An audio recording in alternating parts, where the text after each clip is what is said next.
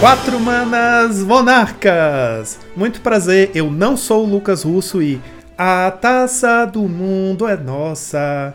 Com monarqueiro não há quem possa. Opa, eu sou aqui o, o Royale Super Cup e eu me chamo Royale e meu nome é. é peraí, é Leon. Então eu tô aqui, é isso. e a gente achando que poderia ter é, uma entrada mais louca do que essa, né? Tô chegando bem. Saudações pauperianos, meu nome é Rua Navarro e eu não sei vocês, mas aqui o hype tá grande pro Super Cup 2.0, hein? Saudações navegantes de todos os planos, aqui quem tá falando é Gabriel Gonzalez e no Super Cup eu torço sempre para o Capitão Tsubasa. É isso aí, pessoal. Hoje nós vamos conversar com o Leon da Cards Helm, que tá aqui mais uma vez pra gente bater um papo, trocar uma ideia sobre o Royale Super Cup, que está começando aí a segunda edição. Então confira aí nosso papo com ele logo depois dos nossos reports.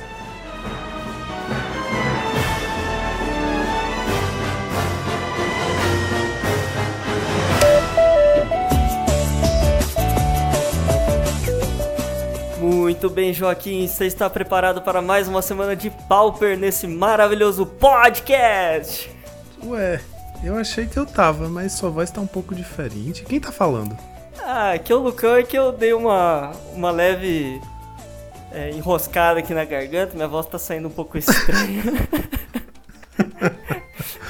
Beleza. Não, brincadeira, brincadeira. Aqui é o Juan Navarro e dessa vez o Lucão está de férias. É isso mesmo. Deixou aqui a gente trabalhando, a gente tomou conta. Na verdade, rolou um, um golpe de estado aqui e a gente tirou o Lucão desse, desse episódio, usurpamos o trono. Exatamente. Nossa, como a gente costuma dizer, quando o gato sai, o rato faz a festa, né? A gente tá essa semana na festa dos ratos. Exatamente. Aproveitando a ausência do Lucão para tocar o terror por aqui. Mal sabe ele como é que vai ficar esse episódio, coitado. Mas, bom, chega de papo furado.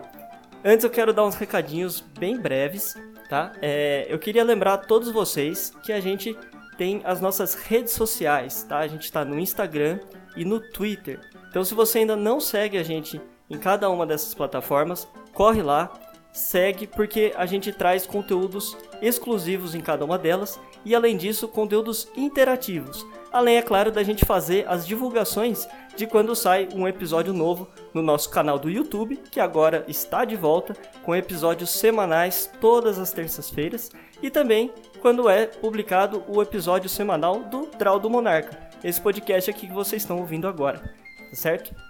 É, um outro recadinho que eu gostaria de dar para vocês também é que se você gosta desse trabalho que a gente desenvolve, seja nas redes sociais, no YouTube ou mesmo aqui no podcast, considere apoiar a gente através do nosso Padrim.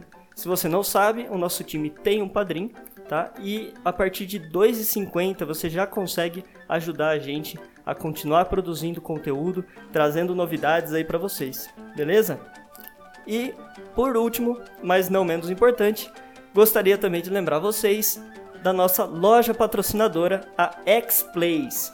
É isso aí. Se você gosta de board games ou card games, quer comprar acessórios aí para Magic, seja deck boxes, sejam é, shields, ou ainda, né, gosta de abrir aquele pacotinho, sentir o cheiro das cartas novas, Confere o site lá da X-Place, eles têm um estoque fantástico, tanto da parte de acessórios quanto de singles. Né? Vocês com certeza não vão se arrepender. E se vocês forem fazer alguma compra por lá, não esqueça de usar o nosso cupom de desconto, o Monarch5, que você também vai ajudar demais o nosso time. E por último, tem um recadinho ainda do Joaquim para vocês. Fica aí. Pessoal, vocês que estão em São Paulo, a X-Place, a nossa loja patrocinadora, vai estar tá fazendo um torneio presencial Pauper no dia 21. Para vocês que estiverem ouvindo o nosso podcast no dia que ele é lançado, né?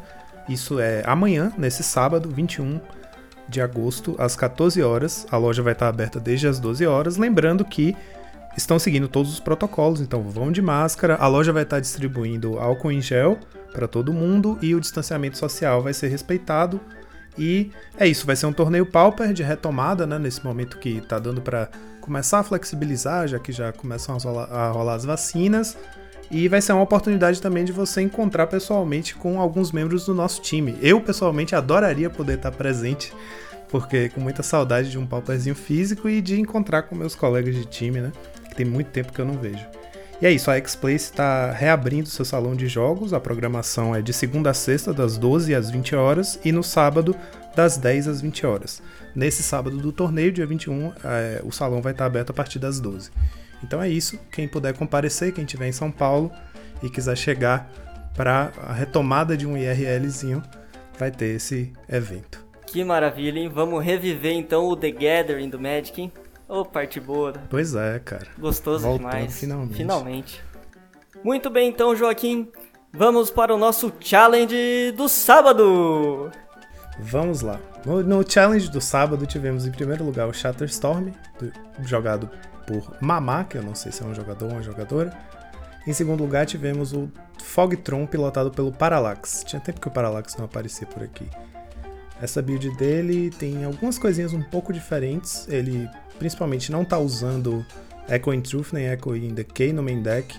Então a lista dele está menos, como é que eu digo, deturpada pelo metagame. Ele tem uma cópia do Stonehorn no main, um Lose Focus no main, que é uma mágica interessante, né, que entrou no, no formato com Modern Horizons 2, mas mal apareceu porque ela é uma excelente mágica contra Cascade, mas o Cascade deu uma bela sumida do meta com esse essa esse estado do metagame tripolar que a gente está vivendo, né? Luz e Focus, para quem não lembra, é um qualquer, um azul, uma mágica instantânea que tem replicate por um azul. Ou seja, cada mana azul que você paga quando casta ela a mais, você copia ela mais uma vez. E, e ela diz: anula a mágica alvo ao menos seu controlador pague 2. Então é uma carta muito boa contra Cascade, contra uma pilha cheia, e é uma boa carta também contra Counter War de maneira geral, né? E o Tron que gera muita mana se tiver filtro suficiente, consegue fazer várias azuis aí para impulsionar essa luz e focos. Achei interessante, mas né, é estranho porque nesse meta realmente a gente não tem visto muito Cascade. Será que ela tá aí pra tentar garantir uma, uma anulação em uma guerra de counters, por exemplo? Porque andou aparecendo também. É, o Tron deu uma, uma reaparecida, né? Às vezes ele fez pensando nisso, né? Não sei. Pode ser, sim. É, e além disso, tem um Canonade no main deck, que é, assim, pra gente agora aqui parece inusitado, porque na build do Tron adaptada a esse meta, o Canonade deu uma sumida, mas aqui o, o Parallax está usando. E a, a, assinatura desse jogador, que é o Ristic Circle, tá lá, uma cópia no main deck, apesar dele não ter como tutorar, tem um só mesmo no main. Ristic, Circle, para quem não tá lembrando, é um encantamento, custa dois quaisquer, branco, branco. E aí, por uma mana branca, ele diz: qualquer jogador pode pagar um. Se esse jogador não fizer, é, a próxima vez que um, uma fonte de sua escolha fosse causar dano a você nesse turno, previne aquele dano. Então, né, ele vira duas lands aí e consegue prevenir o dano de todas as suas criaturas se você tiver tapado. E mesmo que você tenha a mana para pagar, você perde muito tempo pagando para ativar. É uma carta realmente muito chata de jogar contra. Saudável, né? E ela costumava ser, um, às vezes, uma vitória instantânea contra o X, porque eh, nesse meta talvez não, porque os UX agora estão sendo obrigados a usar Echo Truth, né? Então tem uma resposta aí no main deck. Mas às vezes quando essa carta, antigamente quando essa carta caía contra o X já era, você não tem como ganhar. É aquela que o ninja chora, né? Escorre uma lágrima assim. Exatamente. E aí, fora isso, no side ele tem dois Fangri Marauder.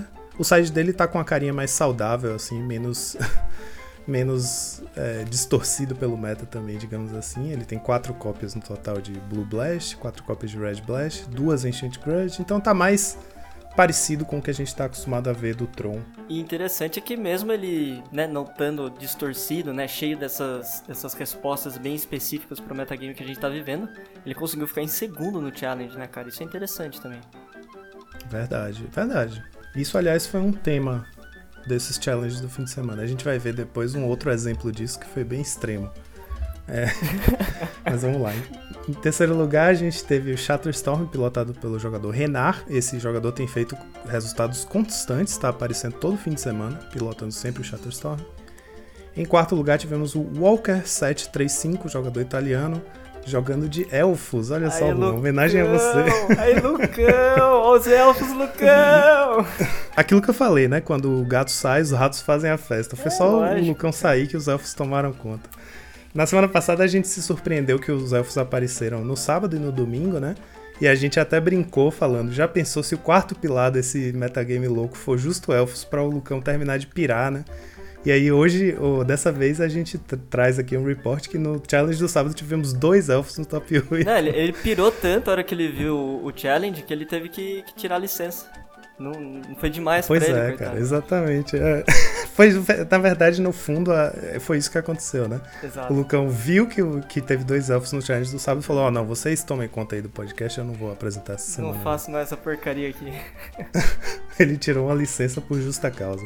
Bom, enfim, essa build aqui do, do Walker Tá com dois Dispel de main deck e um Viridian Longbow, de resto é o convencional que a gente tá acostumado, 13 florestas, as 8 spells não criaturas são 4 Distant Melody, 4 Legion Stampede, fora esses dois Dispel e essa Longbow aí que eu falei. E aí no side ele tem 6 cópias no total do efeito Blue Blast, né, 4 Hydro e 2 Blue Elemental Blast, que são muito boas contra Storm e são muito boas também contra os principais sweepers que são terríveis contra o Elfo, né? Que é o Crack Clan e o Cannonade, por exemplo, o Electricer, etc. E quatro cópias de Duress, também muito bom contra Storm. Fora isso, ele tem três Spider Silk Armor, né? Tipo segurança a mais contra sweepers.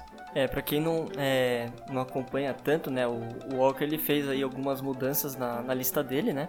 Então ele trouxe o Viridian Longbow pro main e ele tirou a Heart Sustenance que ele tava usando né, no, no, main deck. E ele fez isso justamente porque o, os Trons estavam usando muito Dispel, né? Pelo que ele comentou lá.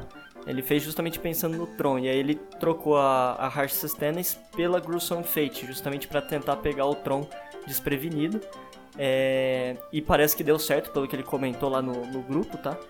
É, e aí, obviamente, né, a Gruesome Fate ela é muito mais uma carta de, de side do que de main deck, então por isso que ele tentou trazer a, a Viridian Logbow também para tentar melhorar a match contra fadas, tá?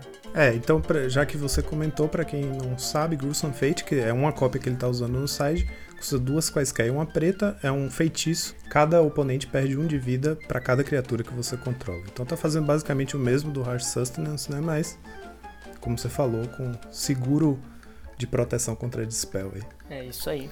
Em quinto lugar tivemos o Affinity, pilotado pelo Mogged. E em sexto lugar tivemos um Jeskai Control, pilotado por Lintefang. É, esse jogador acho que inédito aqui. Bom, o Lucão não tá aqui hoje, então a gente não precisa sofrer tanto em dizer que é um deck baseado em pontes mais Wildfire, Cara. mais Galvanic Blast. O combinho, todo deck vermelho tem que ter isso, esse pacote. São 12 lentes indestrutíveis. Aliás, não, ele tá usando 10 indestrutíveis mais 3 assentos do sínodo, né? São no total 13 lentes artefato. E aí com isso ele tem as Wildfire e Galvanic Blast e Thoughtcast, né? Que são ótimos custo-benefício. E aí é um pacote de Ephemerate mesmo, com criaturas que tem bons ETB. Ele tá usando 4 Muldrifter, 2 Mnemonic Wall, 2 Stonehorn, 1 Soul of Migration, que é aquela nova que tá dando o que falar aí. Foi uma cartinha de Horizons 2 que só foi começar a dar a mostrar seu valor depois de um tempinho, né? Sim. Custa 5 qualquer e branco branco, é um elemental, 2 4 voar. Quando ela entra no campo de batalha, você cria dois passarinhos brancos 1/1.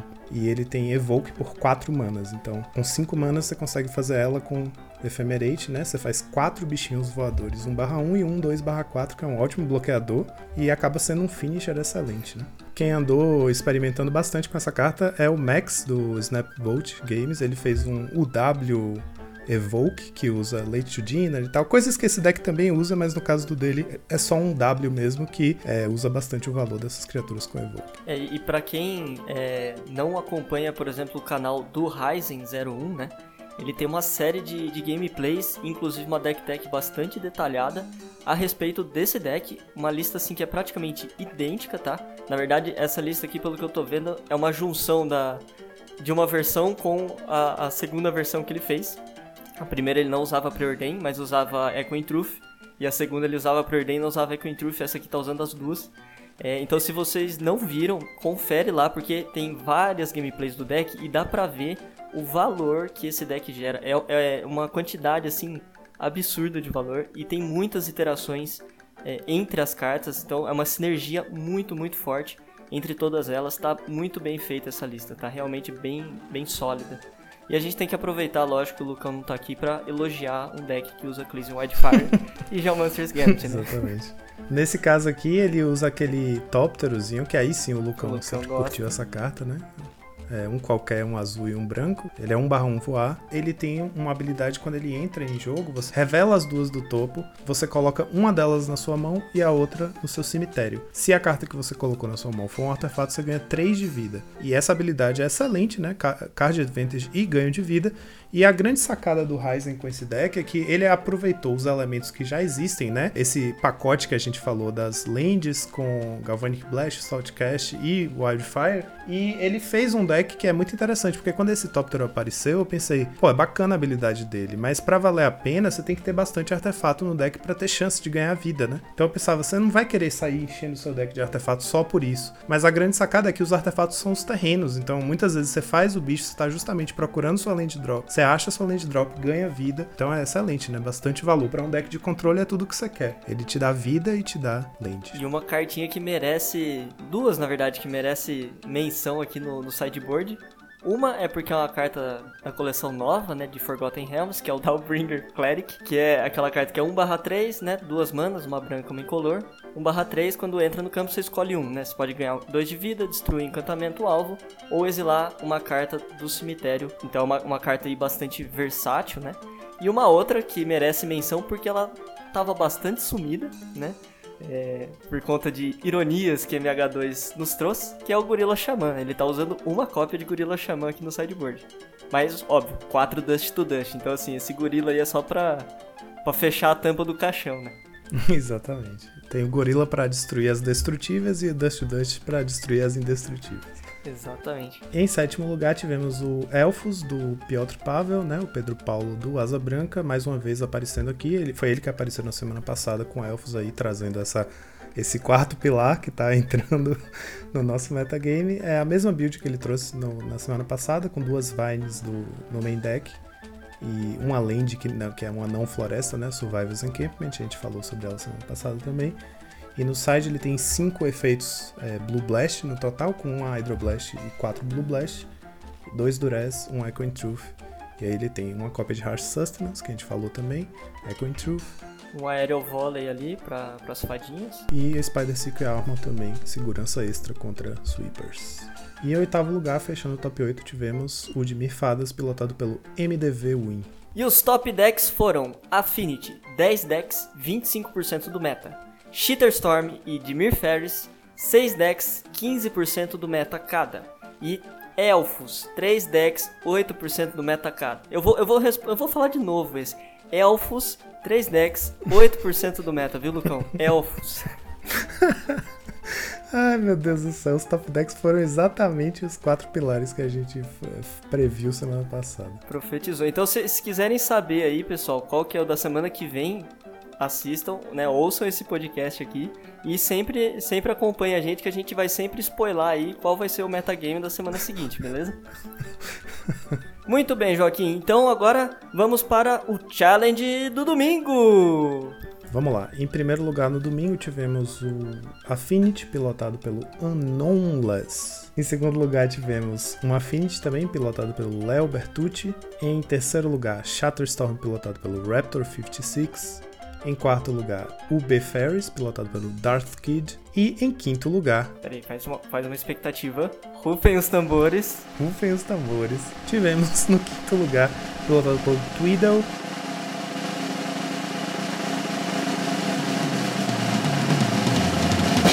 O Mono Black Control. Uma versão do deck é mais agressiva, com 22 criaturas, é 4 Doubt Slayer no main deck. Para quem não lembra, é uma carta clássica do, do antigo Suicide Black, custa 2 manas pretas, 2-2 Shadow, ou seja, só pode ser bloqueado por criaturas com Shadow e só pode bloquear criaturas com Shadow. E ele ataca todo turno se estiver apto. Então um bichinho 2-2 por 2 manas que só faz bater, e enfim, importa pro deck porque são dois pips pretos, né? Duas Devoção ao preto aumenta 2 aí por um bicho de 2 manas. E ele usa no total 4 Phyrexian Rage, 4 Dusk Legion Zealot, né? Então tem bastante desse efeito que entra, dá um draw, perde um de vida. Além de 4 Monarcas, Thorn of the Black Rose, 4 Gary. É, ele tá jogando sem Chittering Rats, notoriamente, né? O deck é mais pra frente mesmo. E do, duas cópias de Crypt Rats no main. Então o que, que ele tem no main deck, assim, de disrupção mesmo contra, digamos, um Storm da vida, ele tem um Distress, dois Durez e dois Echo and Decay, além dos dois ratos, né? Crypt Rats, que são mais lentos para responder ao combo. E aí no side ele tem tem lá suas respostas ao meta na forma de um, um Distress a mais, um Durez a mais, quatro de Vest contra o Affinity, né? Quatro Trespassers Curse contra o Storm, mas assim, você olha para a lista, ela não tá super. Ela é diferente de um Mono Black comum, não é a lista convencional, mas não no sentido de. Tá, é, preparado para enfrentar. É, não é anti-meta, é um MVC diferente, mas não anti-meta. E aí a surpresa geral que ele fez top 8 nosso herói, né? Pra salvar esse top 8 de domingo. Porque vamos combinar que tava triste, né? Pois é. E assim, fez top 8 tendo feito 5-0 no Suíço. Ele não Meu perdeu nenhum round do Suíço. Queria saber quais foram as matches. Em sexto lugar, tivemos um Ubefadas, pilotado pelo LSM Guys. E em sétimo lugar, o Fogtron do M Lovable, Aí sim a gente tem uma, uma versão mais próxima do que a gente está acostumado a ver aqui, né? Uma lista mais adaptada ao meta, digamos assim, com 3 de spell. A gente estava vendo 4 de spell, agora temos 3. Fora isso, um Echo in Decade main deck e no main é meio que só isso mesmo. O side é que está mais carregado de respostas, com 4 Blue Blast, 4 Red Blast, 4 Ancient Grudge, 2 Echo in Truth e 1 Cannonade. E em oitavo lugar tivemos o, o Befadas do jogador Casa. O que tem de atípico aí é uma cópia do Changeling Outcast no main deck. Estranho, né? Essa carta joga bastante no Modern e no, e no, no Legacy, né? Nos, nessas versões do deck, que na verdade é mais ninjas do que fadas, porque é um ninja imbloqueável, enfim. Mas no Pauper a gente não costuma ver, não. É, interessante porque além de, de você conseguir encaixar o, o ninja muito fácil com ela, porque ela não pode ser bloqueada, né? ela ainda conta pra, pra Spell Stutter, né? Então, tipo, excelente. Exato. É. E os top decks foram Cheater Storm, 14 decks, 27% do meta. Affinity e Dimir Ferris, 11 decks, 22% do meta cada. E Mono Black Control. Isso mesmo, pessoal. Pasmem. A gente teve Elfos no sábado e agora é a vez do Mono Black Control. 3 decks, 6% do meta. Parece até que o pessoal de Mono Black falou assim: Meu, tá dando elfos no, no metagame, vamos de monoblack pra comer os elfos com farinha, né? É, pode, ter, pode ser que seja isso, né? Bizarro. É bem inusitado, tipo, é engraçado, porque além de aparecer um no top, no top 8, né? Foram três monoblacks no total nesse challenge. E acabou entrando no nosso pódio aí de top decks, porque o domínio tá tão grande dos outros decks, né? Que o deck que tem três cópias jogando no challenge acaba ficando em terceiro lugar do mais jogado. É, mas pra você ver, né? Elfos e monoblack control aparecendo no top de challenge é uma clara evidência de que o metagame tá muito saudável. Tá muito, cara, tá ótimo. Só que não, né? Tem lugar para tudo nesse meta. Bom, Joaquim, então vamos para a nossa listinha da semana. Vamos lá. A lista que eu trouxe é um Orzhov Ratos. Mais uma vez, dentro do tema de quando os gatos saem, os ratos fazem a festa, eu trouxe um deck temático em homenagem também ao querido amigo do time Bruno Baraldi, que é um amigão nosso de São Paulo, que conhece a maioria das pessoas do time e que é um cara que é um visionário de ephemerate com cartas de descarte. Ele adora esse tipo de deck. Ele tinha um deck chamado Esquadrão Leptospirose, eram não sei quantos mil ratos no deck. Melhor nome. Enfim, esse deck aqui foi pilotado pelo Bad Bunny, fez top 16 no challenge desse sábado e top 32 no challenge do domingo, ficou em 13º e 17º, respectivamente. E é um arquétipo baseado em ETBs, né? Ele tem as criaturas brancas que geram efeitos de benefício próprio próprio e criaturas pretas para estragar a vida do oponente, né? Ele abusa de Core Skyfisher e Ephemerate para multiplicar os efeitos de ETB. E aí ele tem, fora as criaturas que têm efeitos no ETB, que são quatro cópias de Revenue's Rats, que é um qualquer um preto, 1 barra 1, quando entra o oponente descarta uma carta. Tem Chittering Rats, né, que é a gente conhece, três manas, um qualquer preto, preto, 2, 2. Quando entra o oponente coloca uma carta da mão no topo. Liliana Spectre, que é a mesma coisa do rato, só que é 2-1 voar, do ratinho enfim, quando entra, o oponente descarta. Quatro cópias de Traben Inspector e quatro cópias de Suture Priest, que quando suas criaturas entram, você ganha vida, quando as do oponente entram, você perde vida, né? Você vai ter bastante criatura entrando o tempo inteiro, né? Já que o ETB é o tema. E também é uma boa segurança contra esquilos, já que o oponente vai perder bastante vida se tiver um Suture Priest na mesa, né? E aí, fora isso, as mágicas são remoções e disrupção, né? Ele tem dois Snuff Out, quatro Cast Down, quatro cópias de Echo and Decay, que aí logicamente é uma resposta ao meta, né? Uma carta boa contra o Shatterstorm. E três cópias de Castigate, e três cópias de Ephemerate. Então, Ephemerate para fazer seu próprio combo, Castigate ajuda também a, a, atacar a mão do oponente, né? Fora isso, no side ele tem mais quatro cópias de Durez, que, né, então ele fecha aí um bom pacote contra o Shatterstorm, e tem quatro cópias de Dust to Dust e três cópias de Divest, que são muito bons contra o Affinity. Então, um deck que, apesar de ser completamente fora de qualquer coisa que a gente pudesse prever no meta, né, ele tá aí mostrando que tem bastante ferramentas contra o, o esse meta polarizado que a gente tá vivendo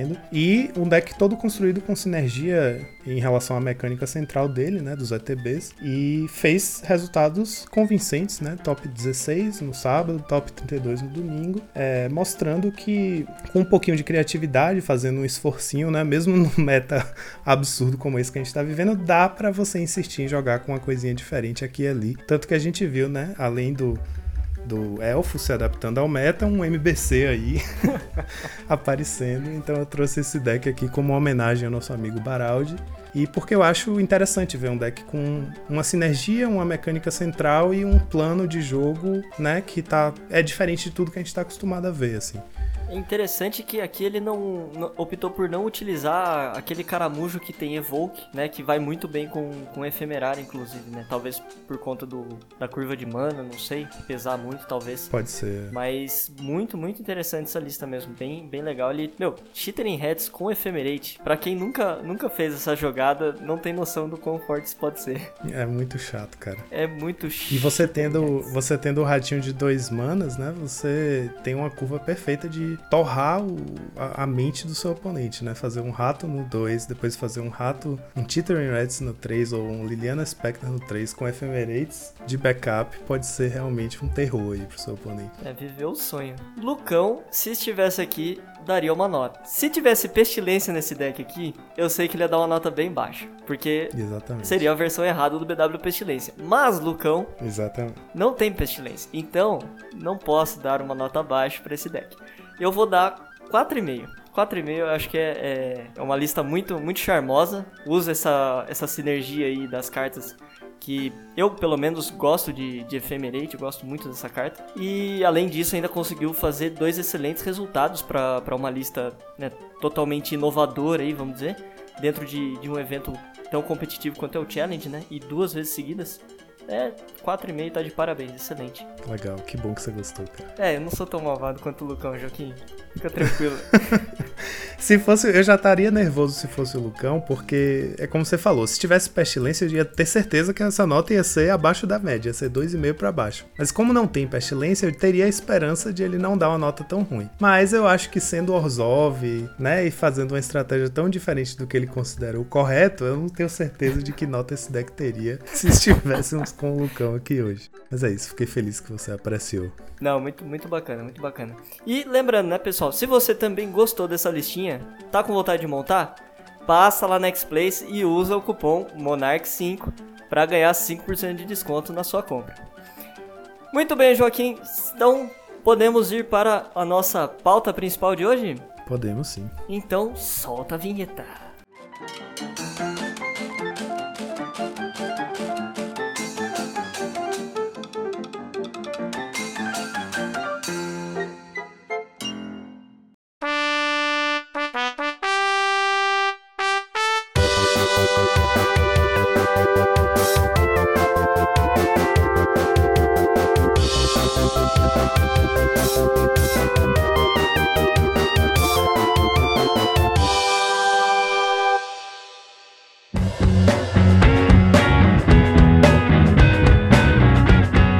Vamos lá, pessoal. É, estamos aqui com o Leon, que já esteve aqui antes. Bom, só para deixar registrado que o Lucão tá de licença essa semana, ele tá com uma breve férias aí.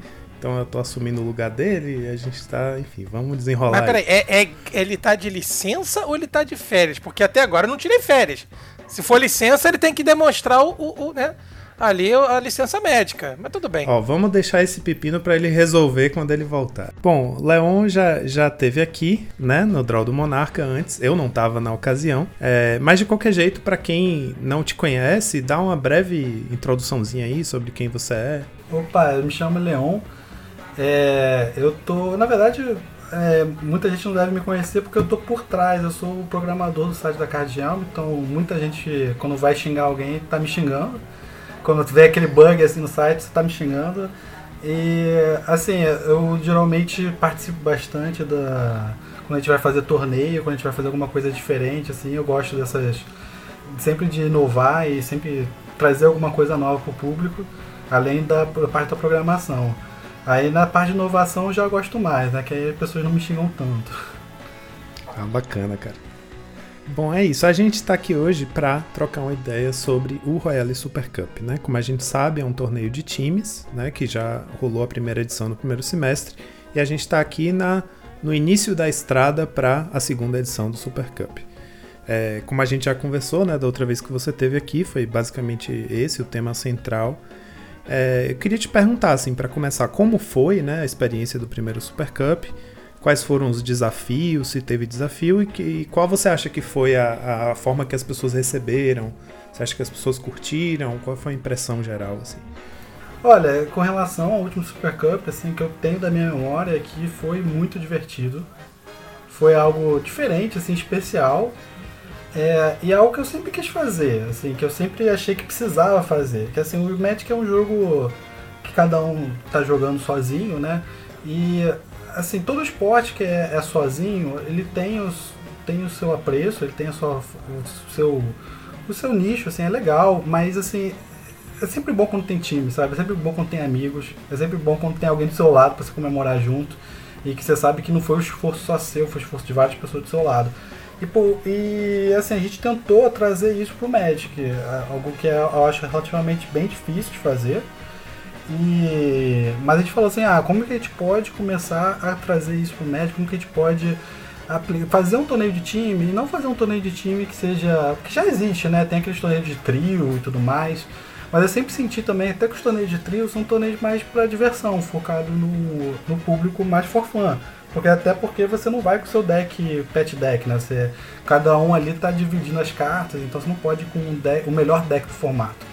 Você tá indo com um deck que você, você tem que combinar com seus amigos e tudo mais. Então costuma ser um torneio mais for fun. E a gente pensou, não, mas a gente quer, além de ser um torneio de time, a gente quer ser um torneio que a gente vai ver o ápice do Magic. Assim, os melhores jogadores, eles jogando bem, eles sabendo com quem vão jogar. Então a gente pensou no formato de torneio justamente para isso. E acho que a gente chegou nesse ponto, a gente viu vários grandes jogadores do cenário, pelo menos brasileiro, né? A gente tava vendo até o Carlos, Alexandre Weber, o Ramuda. A gente tava vendo o time do Monarch lá também, indo muito bem. Então, assim, foi, foi bem legal, assim, de perceber que o plano inicial, que é fazer um torneio de times, e um torneio de times seja competitivo e que as pessoas joguem bem, deu certo. Foi legal, foi... As pessoas treinaram e as pessoas elogiaram nesse, nesse aspecto. Quem jogou elogiou. Então, falou assim, olha, é um torneio diferente, que você já sabe um mês antes a lista do seu oponente, as listas do seu oponente. Então assim, você já treina muito, você já chega lá já como um robô, sabendo todas as jogadas, então você joga muito. Então é legal tipo, também de ver esse torneio que você vê poucos erros, você vê as pessoas jogando muito bem, você vê realmente o ápice. Então nesse sentido deu certo, foi bem legal. É, eu acho que a gente conquistou, isso aí foi muito bom. Com relação à parte que a gente podia ter melhorado no primeiro torneio, eu diria que foi um pouco com relação a como que a gente fez, né? Que a gente fala assim, olha, acho que é muito difícil fazer um torneio desse jeito, acho que talvez nem dê certo. Então vamos já fechar os times. A gente fechou todos os times, falou assim, ah, vamos fechar o time, vamos deixar pronto. E é isso, vai, pelo menos a primeira edição vai. vai. Mas aí a gente ouviu também da comunidade não gostando de, de não ter sido aberto, né? Apesar que, assim, a gente não foi aberto, mas também a gente só chamou os técnicos e as equipes. As equipes podiam chamar as outras pessoas para jogar, né? Mas não foi aberto de verdade. E agora, nessa segunda edição, a gente é, é, pelo menos tentou compensar esse erro. Agora é aberto. Ele é justamente qualquer time pode se inscrever e jogar. Então, assim, a gente teve esse problema nessa primeira edição e a gente conseguiu contornar agora na segunda. E Leon, é, é sempre interessante né, a gente pontuar que a Card Helm, ela toma o protagonismo né, de inovação e que, como toda né, toda inovação ela sempre incorre nessas barreiras que você apresentou. Né? Em geral, é interessante ver que a comunidade recebeu muito bem né, a criação dos times. Né? É, eu acho que agora, como um jogador de Pauper, né, como apaixonado de Magic que nós somos aqui, é muito evidente que nós chegamos num outro patamar de organização de time. obviamente a gente né, fica nessa expectativa né, de mudanças, de críticas, né, mas faz, tudo faz parte da, de, de se dar o primeiro passo, né? Ah, com certeza. Assim, eu não. É... Eu acho que a gente, como Card Helm, tem diversos problemas, né? Até o fato que a gente, por mais que a gente seja um grupo e é um grupo que tem um site, que de certa forma o site até ele tem AdSense, então ele gera renda. Ainda assim a gente é um, algo, algo pequeno no cenário do Magic, né? Então assim, a gente não tem aquela condição que a gente gostaria de ter, que é fazer uma Globo.com lá, filmando todos os jogadores, com um repórter em cena e tudo mais. Isso que mais a gente queria fazer. Mas assim, a gente ainda tem um, um aspecto um pouco humilde, mas é, assim, eu acho que no aspecto de a gente querer trazer coisas que a comunidade está pedindo, a gente sempre faz, a gente sempre cumpre. A gente cumpre do nosso jeito, mas a gente cumpre, a gente, vai, a gente corre atrás. E eu acho que isso é. Vou dizer assim, não vou dizer que é o diferencial, não, vou dizer que é só tipo. É, é a gente, sabe? É a gente, não tem. Assim, a gente foi criado justamente com esse motivo. Eu tinha várias coisas que eu queria implementar no site de Magic e não vinha em outro site. Eu fui lá e comecei a implementar. A gente deu o nosso jeito. Então a gente sempre foi assim. A gente via coisas que a gente queria e a gente fez. Então, vamos fazer. Agora, Leão, uma coisa que a comunidade está muito ansiosa, né? Isso aí é evidente, é saber quais são as novidades para essa segunda edição, né? Quer dizer, está chegando, os times já estão começando a se organizar, né? Os atletas já estão começando a sua fase de preparação, né? Aquela coisa toda corridinha de manhã, né? E etc, dieta, enfim. Mas conta pra gente um pouquinho, Leão, quais foram, eh, quais serão eh, as novidades para essa segunda edição do Super Cup? Então, acho que a novidade principal que a gente estampou na, na matéria, né?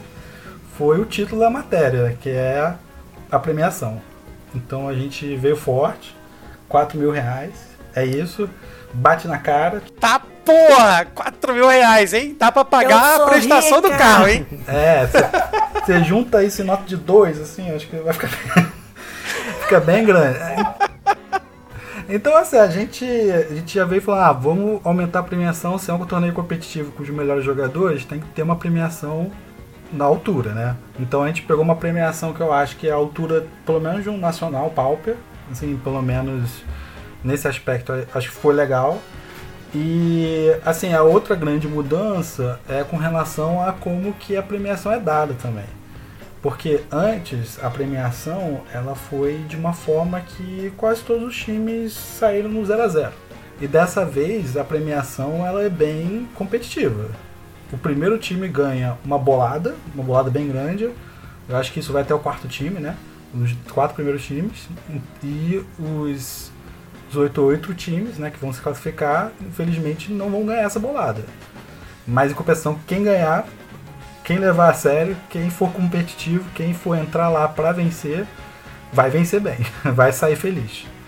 Então, assim, eu acho que é essas duas mudanças de postura, tanto no questão de premiação e na questão de como que a gente está tá distribuindo as premiação, foram, estão sendo os diferenciais da segunda edição. E a gente espera trazer aí um, mais times e mais times competitivos. Né? Não basta ser um time, mas tem que ser um time que está indo lá para pensar em ganhar. E assim, eu acho que é isso que vai ser, vai ser legal, vai ser algo diferente mesmo, porque no primeiro teve por mais que ainda tinha umas faíscas lá saindo do. A, Asa Branca saindo com outros outros times, eles ainda estavam. Realmente tinha muita gente lá que estava competitivo. Acho que dessa vez todos os times vão vão estar tá com sangue no olho. Eu acho que é isso que a imprensa quer, né? A imprensa brasileira. É isso. É isso que a gente quer, Léo. A gente é quer ver sangue. É isso, Léo. Bom, e a gente, é óbvio, né? Aqui a gente tá falando podcast de Pauper, né? A gente está abordando um, um, campeonato de Pauper, mas a gente sabe que hoje a Cards Realm ela também organiza campeonatos de outros formatos, né? A gente tem aí o Modern, né? o Pioneer, e tem um, um público é, inclusive misto, né? Que joga tanto a, os campeonatos no formato Pauper, que também participam aí do Pioneer, do Modern. É, vocês têm algum plano aí para tra trazer um Super Cup, por exemplo, para esses outros formatos? É, e você acha assim, é, como que tá o cenário de times né, nesses outros formatos, né? É, dá dá para trazer esse o Pioneer ou o Modern, por exemplo, para ser né, o que a gente tem hoje no, no formato Pauper, a ponto de conseguir organizar um, um evento desse tipo, por exemplo? Então, quando acabou o primeiro Super Cup, a gente se reuniu com alguns técnicos de alguns times. É, por exemplo, o Jonás da Inside Game, gente, e perguntou para ele assim, o que, que você acha que seria fazer um campeonato misto? A minha ideia inicial era até fazer metade Pauper, metade Modern, por exemplo. Aí você podia até ter, faria até sentido ter reservas com que tem focos diferentes. Então, eu acho legal porque, assim, eu pelo menos sou um jogador que gosta de vários formatos. Eu não tenho esse problema de um formato ou de outro. Então, assim, eu acho legal quando é um, jogo misto. Mas quando a gente conversou com ele, com os outros técnicos, a gente viu assim que, assim, a, ainda falta uma consolidar um pouco, sabe? Eu acho que a gente a gente percebeu que alguns times gostaram muito e a gente sente que a, eles trouxeram muito eles foram muito sérios no campeonato, isso foi muito bacana, trataram com, muito bem a gente e isso foi muito bom. Mas ao mesmo tempo, assim, a gente queria trazer, a gente precisa de mais times desse modelo, a gente precisa fomentar mais times no Brasil. E se a gente começar a inventar muita moda, pode ser muita gente não queira jogar justamente porque está inventando demais. E a gente acha que está inventando demais na hora que fez classificatório, as pessoas vão ter dificuldade de entender o classificatório. Tipo, que é natural, né? A gente tá no campeonato, a gente faz campeonatos free, né? Campeonatos gratuitos. Ah, e agora do nada as pessoas têm que se inscrever. Tem que do nada tem que pagar, uma, pagar um valor aí já confunde o cérebro das pessoas. É normal confundir.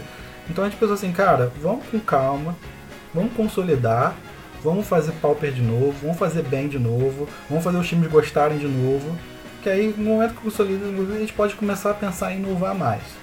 Então assim, a gente tem ideia de fazer outros formatos? Tem. É, talvez se a gente sentir que rolou bem de novo esse Super Cup, que nem rolou no último, é, os novos times que vão entrar vão disputar do mesmo, com o mesmo sangue nos olhos que tá, estão disputando o classificatório agora, que estão disputando o último Super Cup a gente fala, cara, a gente tá com bons times, começou a fomentar esse cenário nacional de times, e a gente pode começar a falar, olha, agora por que não fazer um pauper, porque pauper é a nossa origem, acho que a gente nunca vai sair dela, e também um, fazer meio pauper, meio arena, fazer uma coisa...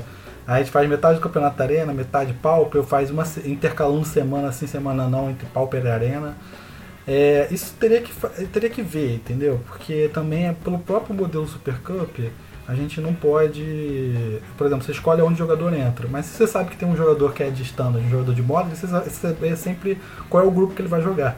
Então já vai perder a graça do draft também. Então a gente teria que pensar isso direito para ficar legal e para abranger várias tribos.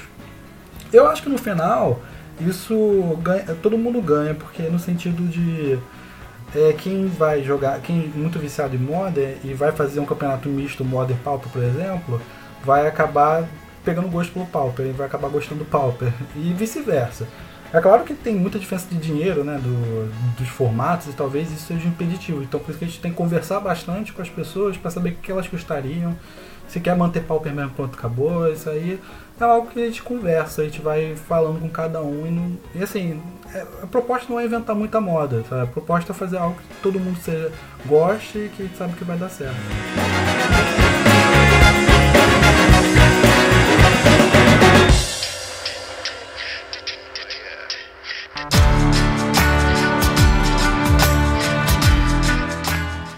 Leon, você mencionou uma coisa importante, né, que é justamente a, a diferença de valores aí, né, de um, de um deck Pauper, por exemplo, competitivo, para os demais formatos, né, para você poder jogar de maneira competitiva. É, a gente tem acompanhado né, a, a, evolução do nosso formato e realmente tem essa, essa proliferação de times, né? Teve uma, uma onda, inclusive, né, que de repente começou a surgir um atrás do outro. E enquanto que nos outros formatos a gente não tem esse, esse dinamismo tão grande né, desse cenário. Você acha que é, isso é uma consequência direta né, do fator econômico, aí, vamos dizer, envolvendo cada um do, dos diferentes formatos? Ou você acha que tem outros fatores que também estão aí por trás desse crescimento né, do, do cenário de times do Pauper? Como que você enxerga isso? Eu acho que tem vários fatores. assim. Um fator principal é que essa questão de times foi algo que a Cardiamo criou. Então, no momento que foi algo que a gente criou, é, é claro que o formato que mais existe na Cardiamo vai ser privilegiado. Né? Então, assim, e agora o Pauper é o que a gente mais tem pessoas entrando e saindo lá dentro do site. Então a gente. Então é, acho que é natural ter mais times Pauper nesse sentido. Mas eu também, assim, mas aí já é um meu próprio preconceito. É meu. É, é, algo mais abstrato, assim. Eu sinto que a comunidade Pauper é mais engajada. Mas é, é mais, vamos dizer assim, também mais fácil de você é, se conectar com as pessoas importantes da comunidade. Assim, os hubs da comunidade são mais fáceis de achar. Porque eu, vamos dizer assim, quando eu falo de modern, é, eu até penso em algumas pessoas modern do Brasil, né? Cabrito Montes e tem o Matheus também, tem algumas pessoas que jogam modern no Brasil que são famosos. Mas assim, são poucas que vão na minha mente agora, né? Eu falei duas, eu tô tentando pensar em mais uma do Brasil. E assim, elas não estão no grupo Clube da Luta que eu vou dar um oi e a pessoa me responde com outro oi, sabe? Enquanto no Pauper eu consigo pensar aqui em 10 nomes, sabe? Então a gente. E não tem. E assim, todos eles estão em vários grupos que eu já conheço, estão no WhatsApp ali, eu dou um oi e eles estão lá. Então assim, eu acho que a comunidade Pauper é muito mais conectada isso é, privilegia ela a pensar em fazer times, né? Porque para fazer time você precisa estar tá com, amiz com amizade, você precisa estar tá com amigos, você precisa estar tá com pessoas à sua volta. É, talvez também seja um pouco do comunidade Pauper também. Aí são, aí já começa a inventar vários fatores, né? Talvez também tenha um fator que o Pauper é, é melhor no MTGO, sabe? Se você for jogar MTGO, a melhor coisa que você fazer é jogar Pauper, sabe? É mais barato de entrada e ainda é um formato divertido, então é, não tem. Eu vejo muitas razões para se a gente for fazer um campeonato de times no MTGO, faz sentido todo ser pauper, assim, mais engajado. Bom, em relação a essa segunda edição do Super Cup, né, são 12 vagas para time. E o top 8 do, da primeira edição se qualificou para a segunda edição, né? E aí essas outras quatro vagas estão rolando os qualificatórios toda semana agora no lugar do Pauper Royale, né? Toda quinta-feira tem qualificatório. É, como é que está sendo esse processo? Assim, a gente já viu que, por exemplo, o processo de pareamento é mais complexo do que um torneio individual, né? Que você já tem um sistema todo certinho lá. Dá muito trabalho, é muito mais complicado para vocês? Ou é uma coisa que vocês se adaptaram? Então, pra gente não dá trabalho, porque a gente tem o. Na Cardiamo, quando você faz um torneio, você pode também fazer uma liga. Aí na liga você só cria uma temporada e adiciona os quatro torneios da temporada e ela própria faz a média de pontos dos jogadores da, daqueles torneios que estamos criando. Então ela já faz automaticamente a pontuação média de cada time. Então a gente não tem nenhum trabalho, é só o, o, o grande trabalho é como explica isso para as pessoas, que cada um tem que entrar no A, B, C e D, né? cada um tem que entrar na sua chave se tiver é, com números diferentes em cada chave, a gente vai ter que expulsar aquelas pessoas, tem que ter o time certinho. Então explicar isso é a parte mais complicada. É, algumas vezes também eu, eu, fico um pouco de pena, porque eu vejo muita gente é, que quer jogar, mas não tem o time. Aí tá criando agora o time, aí tá dando um jeito lá de tentar botar os quatro jogadores, um em cada chave. Então a gente tem esse problema do Super Cup, que é como que a gente explica para as pessoas esse modelo. Porque não. Porque assim, não vou dizer que é complicado. Mas é inovador, né, Leão? É inovador, né? É uma, uma coisa nova, assim, para a comunidade é uma, é uma, uma mudança de, de percepção de jogo em si, né? Então até engrenar, eu acho que vai demorar um tempo, né? De mudar essa cultura de, de competição, né? É, e. Não, assim, é, é, tem isso, né? Eu me lembro que tinha um. Um vídeo do. Acho que é do Rudá, que ele falava isso, porque teve muito problema no Magic Arena com um qualificatório que eles fizeram que tinha muito jogador novo. E o jogador novo ele não soube, ele não soube entender como jogar o Open que teve do Arena.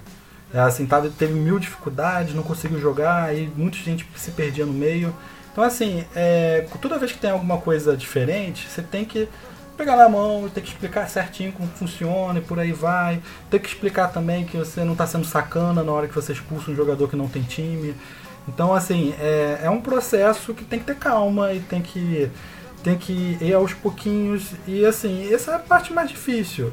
Não é difícil, não é, assim, complicado de verdade. É muito mais fácil que jogar um torneio de Magic, é, um torneio presencial. Quem foi no GP sabe que você tem a fila do, da compra, você tem que saber onde está a mesa, do nada você tem que descobrir várias coisas. Se você nunca jogou no GP, do nada você vai pro é GP, verdade. você fica totalmente perdido.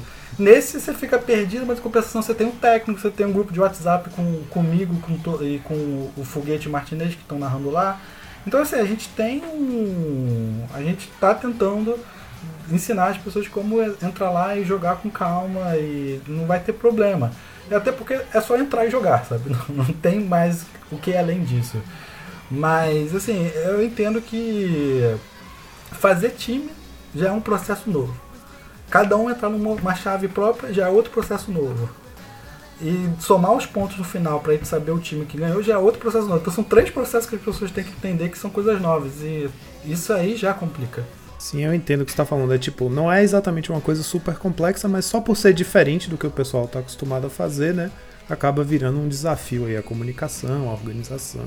Exatamente. É, eu ia falar que é, esse ano, 2021, né, começou muito nessa, nesse espírito, assim. Eu, eu lembro até do Fernando Portelada falando no início do ano no Twitter que 2021 era o ano dos times no Pauper.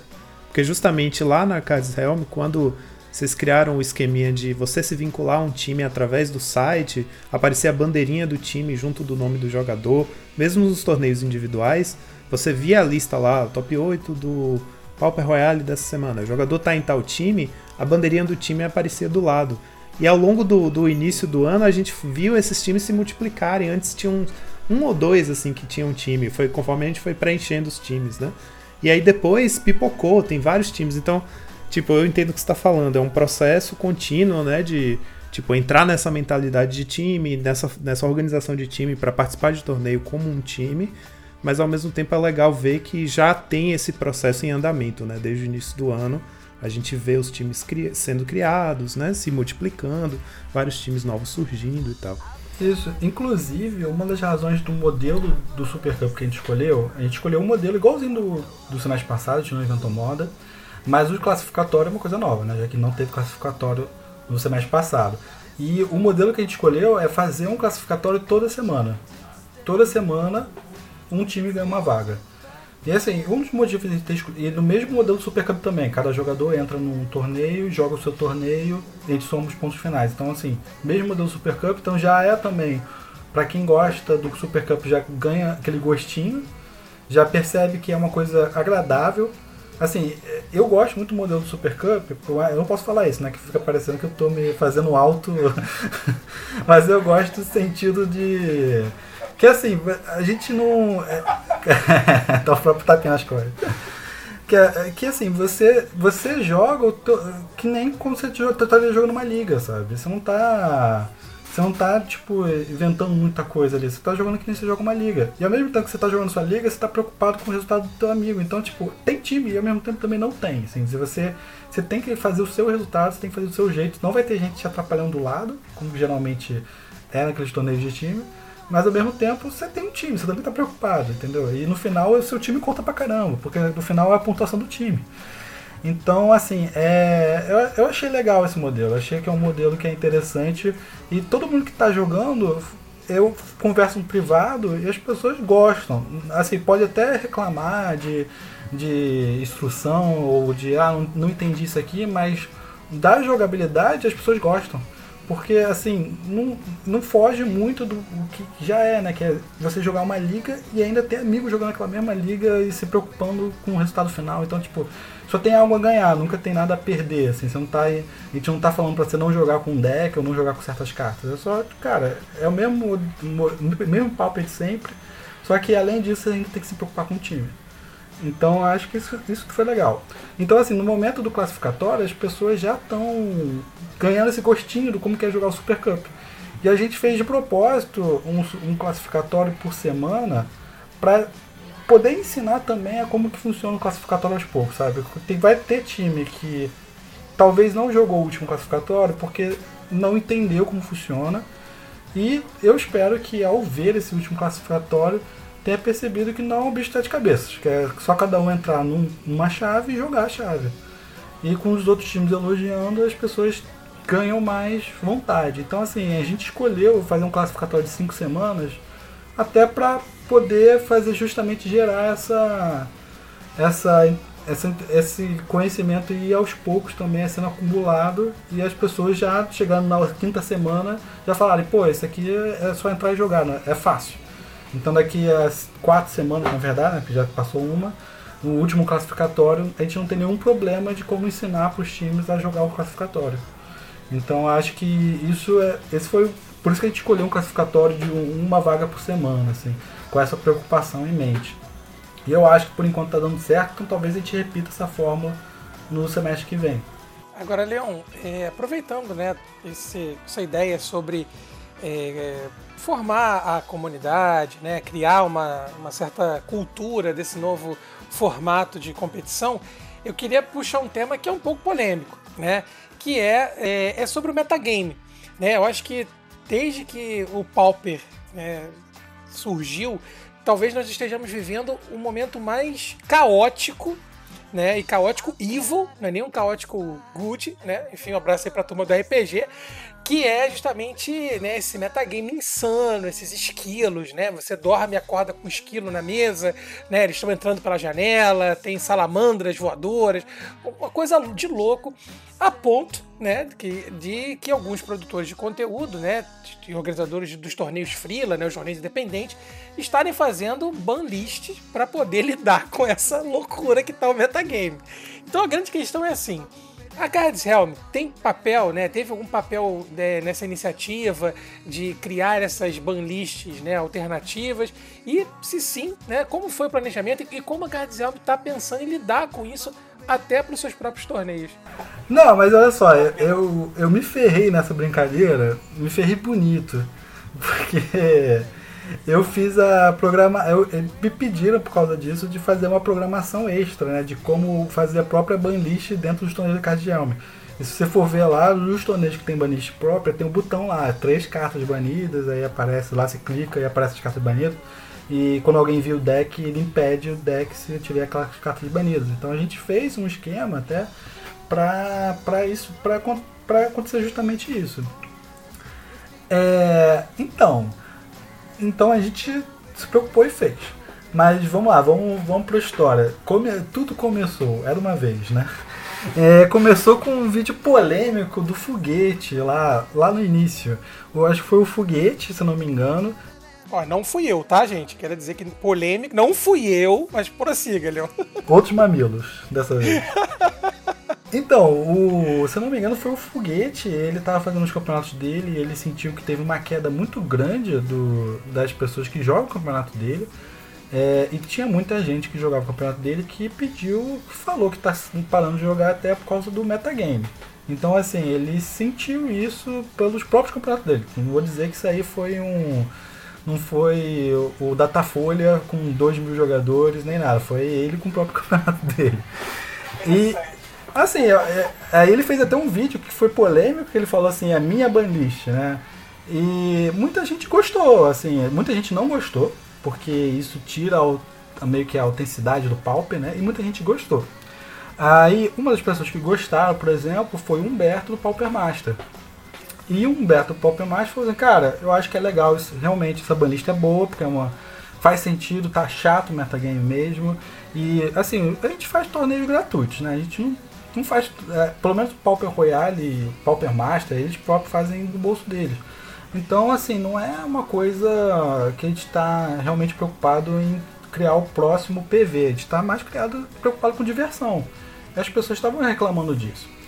Então, é, quando eles fizeram isso, o Humberto chamou todos os criadores de conteúdo, pelo menos da, que criam torneios na Cardião, e todos eles falaram, cara, realmente está chato e todos concordaram com relação a isso, todo mundo falou, cara, vamos fazer a banlist, vamos, vamos fazer a nossa própria ponto acabou. E assim, daí surgiu a, essa criação de uma banlist independente. E assim, é claro que como a gente é, é, como eles são nossos, os criadores de conteúdo que estão fazendo, usando nosso site, a gente, claro que foi junto com eles. Falou assim, ah, essa aqui é a banlist, a gente fez um artigo falando disso, uma notícia falando disso. É a banlist dos, dos criadores independentes que estão lá na Cardielme, a gente, a gente é, vai junto com eles, a gente criou no site até essa possibilidade de você criar uma banlist própria. Então, assim, é, é um pouco polêmico isso, tem gente que não gosta pelo fato que a gente está meio que fugindo do pauper tradicional, que de certa forma ganhou espaço porque foi, se tornou oficial, né? Mas ao mesmo tempo a gente não está fugindo, não foi um, um, pensamento autoritário que surgiu do nada, foi várias pessoas que foram conversando e decidiram entre elas e decidiram porque estava chato. E isso no final é um jogo, tem que ser divertido, tem que ter as pessoas interessadas nele. Então, assim, eu vou te falar, eu não sei se. Eu achei que ainda assim, mesmo assim, o Pauper ainda tá muito embaixo. Mesmo quando a gente fala dos torneios que tem banlist própria, é, assim, aumentou um pouquinho a média, mas também não aumentou muito. Então, até porque eu acho que tem gente que gosta, que gosta do metagame com esquilos, entendeu? Então, assim, acho que foi uma decisão polêmica, assim, ajudou um pouquinho os torneios, mas também não, não foi. Não, também não virou assim pra. Revirou o formato e falou, cara, vamos seguir essa banlist. É, tá, tem muita gente que não gostou. Assim, não. É, na verdade, é uma adaptação, né? Eu acho que é uma própria reação da, da comunidade. A, talvez, às vezes, alguma inatividade, né? alguma expectativa de intervenção que a Wizards deveria ter e não teve, né? com, com o nosso metagame, com o formato. Agora, uma coisa que eu, né, eu acho que é bacana a gente perguntar é por que, que o Super Cup preferiu não adotar né, nenhuma banlist, quer dizer, uma banlist fora da oficial da Wizard, né? Já que, assim, como você mesmo disse, tem pessoas que gostaram, né? Você vendo estatisticamente teve aí uma recuperaçãozinha, mas nada muito significativo. Agora, por que, que a Cardizelb optou por não, né, no, no, no, grande torneio, né, no showdozinho da comunidade, que é o Super Cup, não é, adotar nenhuma banlist extraoficial? Então, eu gosto da banlist extraoficial, eu acho que ela é muito melhor. Mas assim, a gente estava conversando ali entre, entre o pessoal que tá criando o Super Cup e a gente Cara, a gente conversou e, e assim, o Super Cup ele tem uma ideia diferente. Ele tem uma ideia de, de até passar uma certa autoridade para quem for jogar o Super Cup. Então, assim, se você for jogar o Super Cup e você for o MVP, que nem foi o berço de Geia, cara, você é foda. Entendeu? E, assim, essa autoridade, ela meio que se dissipa, né? Quando você tá jogando um formato que não é oficial. Que é, seria um, um pauper sem a, com uma banlist própria. Então, assim, o Super Cup, pela forma que. a ideia que ele quer passar e pelo jeito dele, assim, a gente pensou muito e falou assim: cara, tem que ser o oficial, não tem jeito. Aqui não é para brincadeiras, é 4 mil reais, né? A gente vai seguir o que a Wizard seguir. E, assim, não, esse foi um grande problema. Mas, assim, é é por mais que seja a lista oficial, como eu falei, tem gente que gosta, tem na grinders que gostam também, né? Estão lá no MTGO. É, e a gente, assim, eu espero que isso não tenha influenciado alguns times não jogarem. Porque, assim, eu acho que vai rolar banda daqui a pouco. Eu acho que talvez até semana que vem, ou até daqui a duas semanas. Então, se rolar, é aquela velha história. Quem jogou e pegou a vaga vai jogar o Super Cup. O Super Cup demora três meses. Então, assim, agora é a hora de tentar aproveitar joga, aproveita, pega a vaga, que quando rolar um ban, você vai poder jogar o formato que você quer jogar e você vai poder, né? De fato, poder, né? Porque o, o Super Cup, você pegou a vaga, tem aquele tempo para pegar e segue o cronograma. Então é, é agora ou nunca.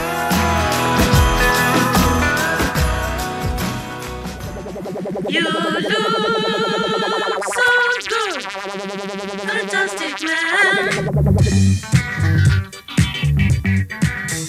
Eu, particularmente, tendo participado do primeiro, né? É, gostei muito da experiência, aliás. É, compartilho da sua visão, que foi muito bacana.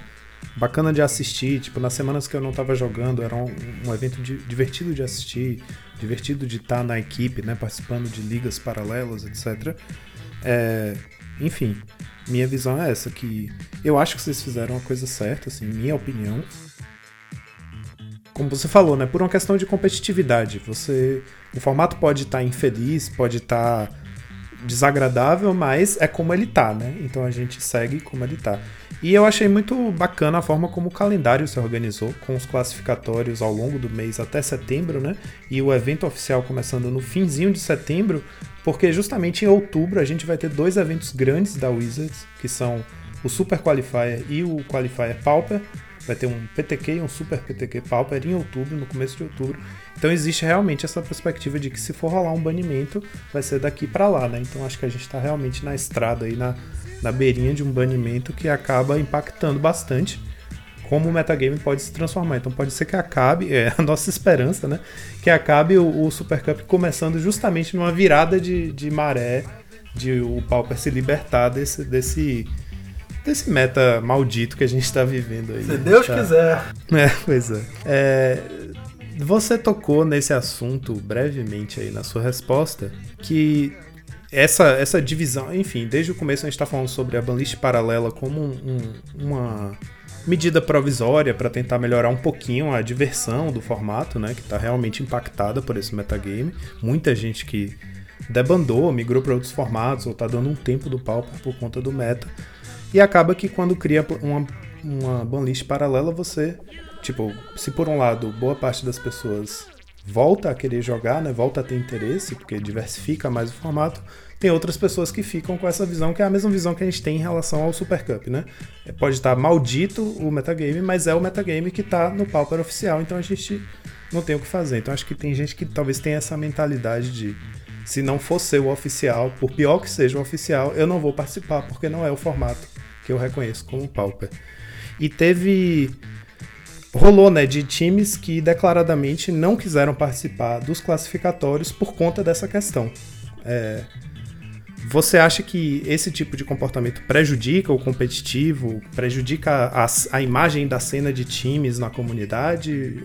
Qual é a sua, sua visão a respeito disso? Olha, é, não acho que chega a prejudicar a cena de time. Acho que é algo que, que faz parte, sabe? É que nem, por exemplo, assim, porque o grande vilão não são os outros times, sabe? O grande vilão é o Wizard. Então é a mesma coisa que um, um assaltante botar uma faca no teu, na, no teu pescoço e você culpar a pessoa que tá gritando com o assaltante.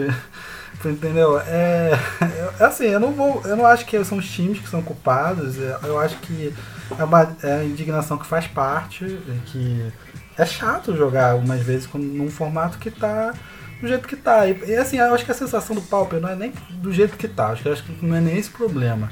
Acho que o problema foi a forma como baniram no histórico sem mencionar o Pauper. Assim, o, o Pauper tá mal, a gente sabe disso. E baniram o histórico uma semana depois que saiu a edição lá. E eles não mencionaram nem o estado do jogo do Pauper, do tipo, estamos de olho no Pauper.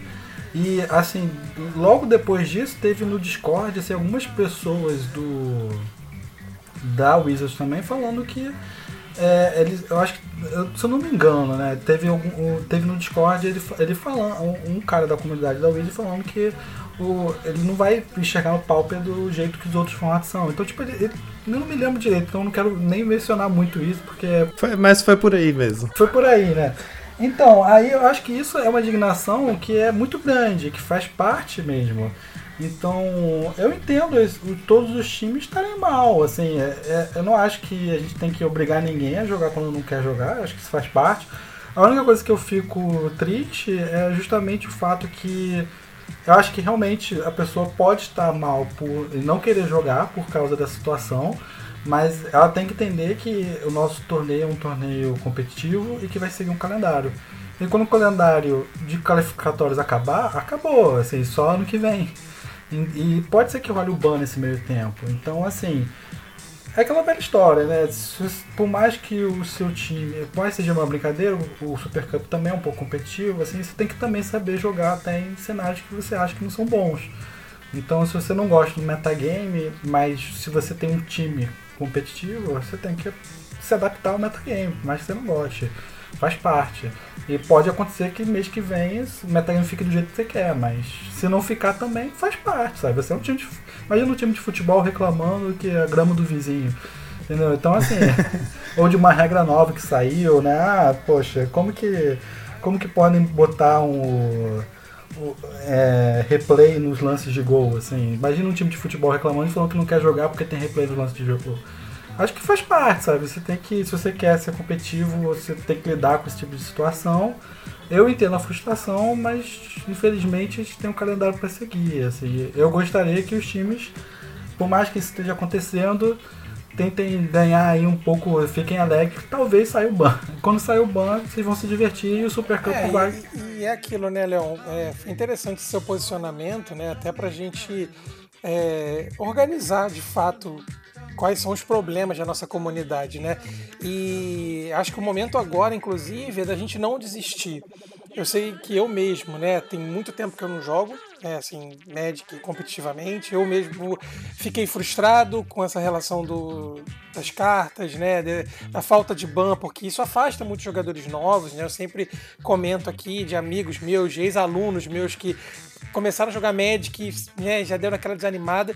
Mas acho que o momento agora, ainda mais para nossa comunidade de Pauper, é a gente não desanimar, né? A gente não é, é, desistir desse projeto todo de, de, competição, de times, porque uma hora isso passa, né? E aí quando passar, como você falou, né? Quem conseguiu sobreviver ao tilt do, dos esquilos safados, né? Vai continuar aí firme e forte na, no Pauper, né? Então é o momento da gente se juntar e não se afastar, né? E aí um momento, uma, uma frase de amor e paz aí no coração de vocês aí. Um abraço para Augusto Cury. Eu acho que dentro da sua fala, Leon, tem uma coisa muito importante que é isso que você disse, tipo, é, tem a ver com a seriedade, com a, o grau de competitividade que a, que a, gente, que vocês querem imprimir na, na ideia do Super Cup, né? Essa, inclusive essa mensagem que é dura, mas é real, que a gente vai ter momentos, a gente já teve historicamente momentos de metagames muito complicados no Pauper, previamente alguns bans e tal. O formato de tempo em tempo realmente tem umas fases duras e faz parte disso também. A gente que está aqui começando a se preparar, né, treinando é, para o Super Cup, os times que já estão classificados e tal, é, a gente tem que se preparar contando com o metagame que tá hoje, né? A gente não pode se preparar pensando que vai ter um ban. Tipo, tudo bem, a gente pode ter um plano B na cabeça. Ah, se tiver um ban, eu provavelmente vou jogar com tal deck. Mas a forma que a gente tem de treinar é encarando o metagame ruim como ele tá, mas faz parte do processo, né? A gente tem que entender que, tipo, pode não estar tá agradável, mas é o, o, formato como ele tá e faz parte da, da do preparo também, né? Ah, vocês podem falar mais como time, né? Eu, eu, não, eu, infelizmente, não fiz meu próprio time, né? Acho que seria os times. A gente até pensou em fazer um time chamado Realmáticos. mas é, acho que não foi pra frente essa ideia.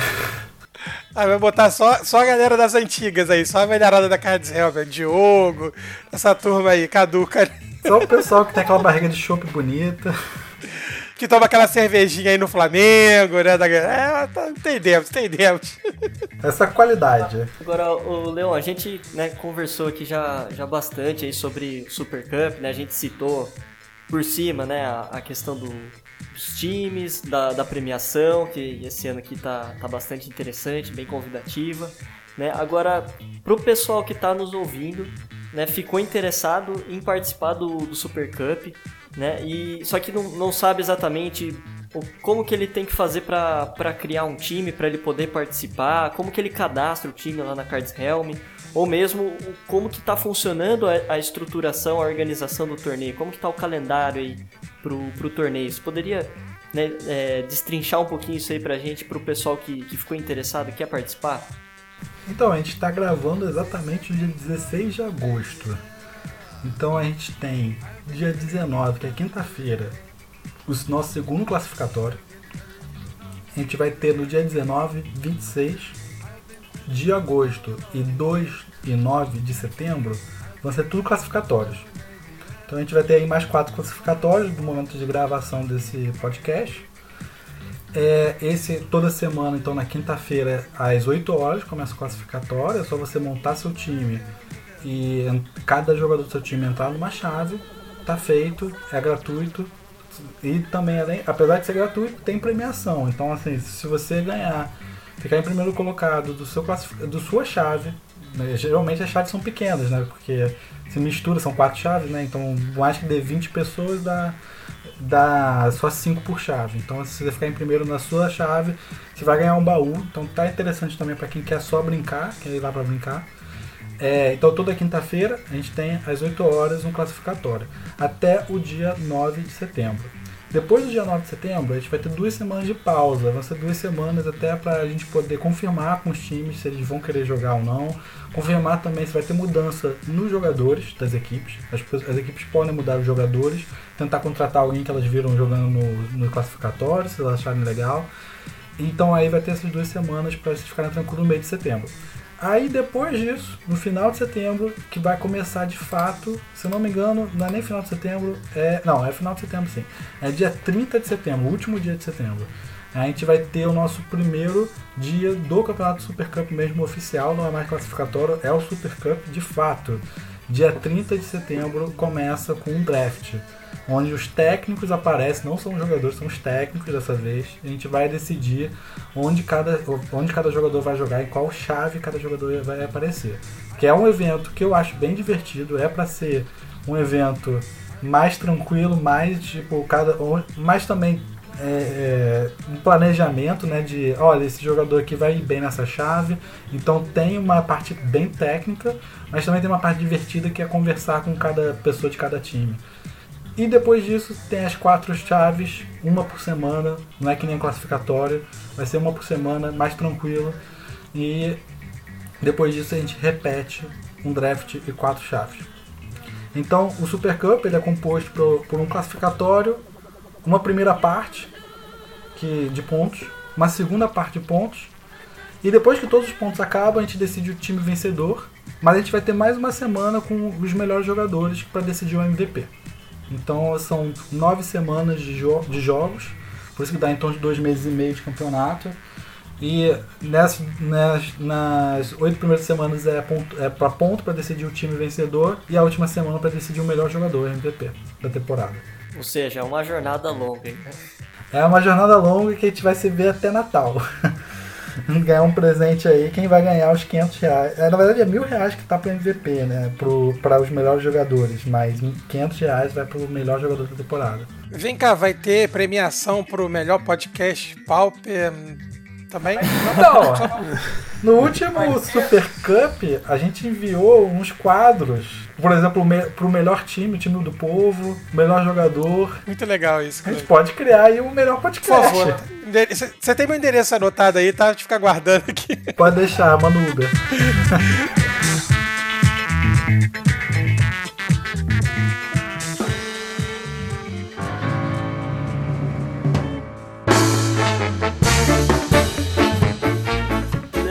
pro pessoal assim que já tem um grupo de amigos ou tem um time no, no IRL, vamos dizer assim, e quer é, se cadastrar na Cards Realm, o que, que eles precisam ter para conseguir fazer esse cadastro lá na, na, plataforma? Então, você tem dois caminhos. Assim, você pode ir na página de torneios, vai ter um botão lá em cima chamado Times. Aí nesse botão de times, lá embaixo vai ter criar seu time. Então você cria seu time, chama seus amigos depois de criar e joga. A outra opção é você ir no artigo que a gente fala do Super Cup, tem um, tem um formulário lá. Aí você, nesse formulário, pode botar seu telefone celular, que aí a gente chama você pro WhatsApp, que a gente tá com só dos técnicos do Super Cup. Aí a gente pode te informar tudo que. Aí você põe o técnico do seu time nesse grupo nosso e a gente conversa pessoalmente para falar com esse técnico de como é que e explica para ele melhor assim como que vai acontecer caso ele gere alguma dúvida nesse processo. Ou seja, é, é simples, é tranquilo e se ainda assim tiver alguma dúvida, né, vocês estão ali para para dar esse anteparo aí pro pessoal, então não tem desculpa para não participar, é isso? Não tem mais desculpa, só ver. Maravilha. E aproveitando o gancho, né, que o Juan comentou sobre o IRL, é, bom, sabido que a Cards Helm é, é a principal plataforma de organização de torneios né, aqui no Brasil é, e atualmente, né, a, no IRL, o Pauper, o principal torneio que nós temos seria o Nacional Pauper, né, que inclusive está iniciado por conta da pandemia, né. É, agora a pergunta que não quer calar é: nós vamos ver a Cards Helm também entrando no mundo do IRL, quer, quer dizer, quero saber quando nós vamos né, poder ir para. Tem que ser aqui no Rio, né, Leon? Por favor, vamos prestigiar aqui o Rio de Janeiro, cidade maravilhosa, Maracanã lotado, aquela coisa toda. Quando nós vamos ter aqui os expectativas de torneios de times IRL organizados pela Cardcel? Mas é tipo CBLOL, né? É, isso aí, é tipo CBLOL, exatamente. Então, o National Pauper ele é interessante, tá? Ele é um campeonato feito para pelos lojistas, na verdade, né? Ele foi criado pelos lojistas.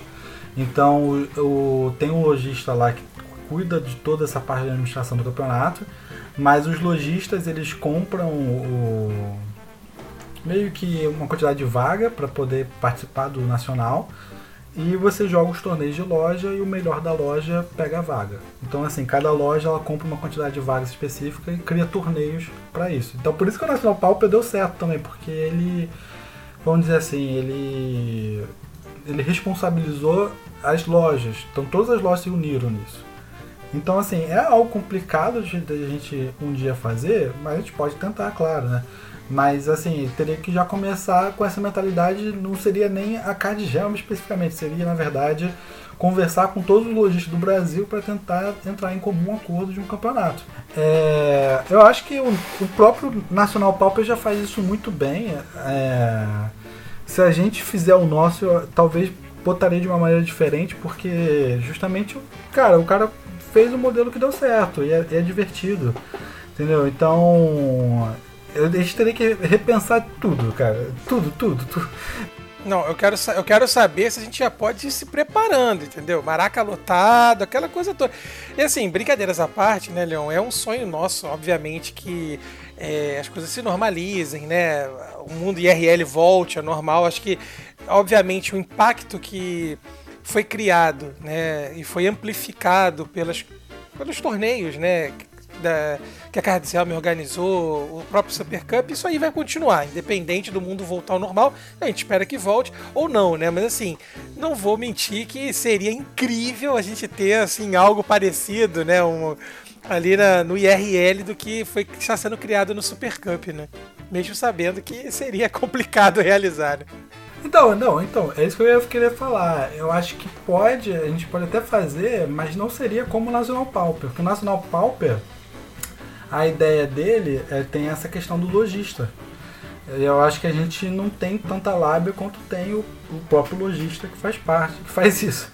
Mas assim, a gente tem o contato dos times, então talvez role, gente pode até pensar em fazer um, um Super Cup, ou talvez um, uma semana Super Cup ser num ser ao vivo mesmo, e no físico, talvez no, numa próxima temporada, daqui a um ano, né? Nas, nas duas temporadas, assim, pensar assim, uma final que seja num local que a gente que a gente Nossa, possa controlar, assim.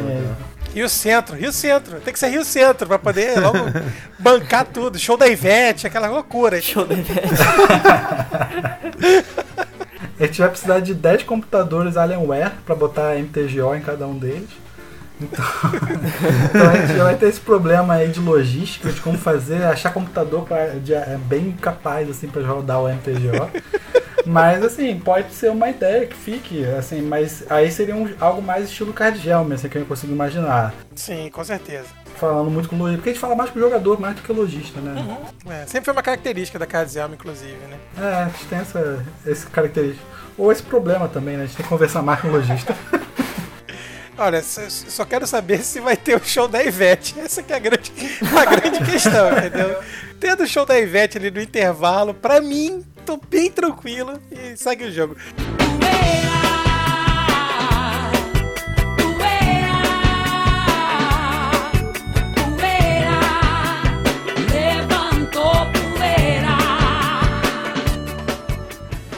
Mas legal, legal saber que, enfim, existem essa, esses projetos, né? Acho que sonhar não custa nada, né? E pensando que o mundo vai normalizar em breve, por que não, né? Juntar essa galera toda no, num grande churrascão aí da, da, da, Super Cup ao vivo. Ia ser bem incrível. Não, seria ótimo. É, é, a, gente, a gente faz um, uma, põe uma música de fundo aí, bastante cerveja e aí sim é Cadialme. Aí... E eventualmente Magic, né? Nesse, nessa bagunça toda, eventualmente Magic. Tem ali meia horinha que tira. Bom, vou aproveitar esse clima alegre aqui para agradecer pela sua presença, Leão. Valeu por estar aqui com a gente discutindo o Super Cup 2, que já está em curso aí, né? Os, os, os as classificatórios já estão rolando. E bacana você estar aqui para né, divulgar e o pessoal que tiver interessado e ainda não tivesse envolvido, né, correr atrás aí que ainda tem umas semaninhas para tentar classificar. É, queria deixar um espaço aqui, se você tiver alguma mensagem para a comunidade ou quiser divulgar algum projeto, qualquer coisa, deixar um espacinho aqui para você poder vender seu peixe. Momento jabá.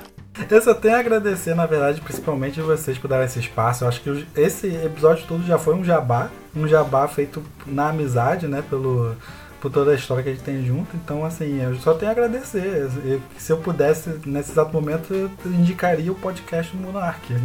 Ouçam mais esse podcast. Ô, louco. Aí sim. Valeu. Obrigado mesmo, tá, gente? Só tenho a agradecer. É um jabá bom, um jabá que faz jabá é, é um jabá. É isso aí, pessoal. E vocês, o que, que acharam? Tem ainda alguma dúvida sobre o Super Cup ou já tá tudo certo?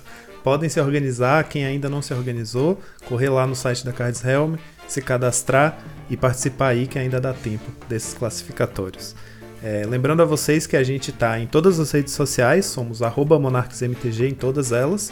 Estamos de volta no YouTube com vídeos semanais toda terça-feira. Nosso Draw do Monarca sai toda sexta. E temos o nosso padrim para quem quiser apoiar a gente, né? A partir de R$ 2,50 mensal você está ajudando bastante o time e tem lá as recompensas para os programas mais altos de apoio. É, mais uma vez, obrigado, Leon. E fim do turno, Draw do Monarca!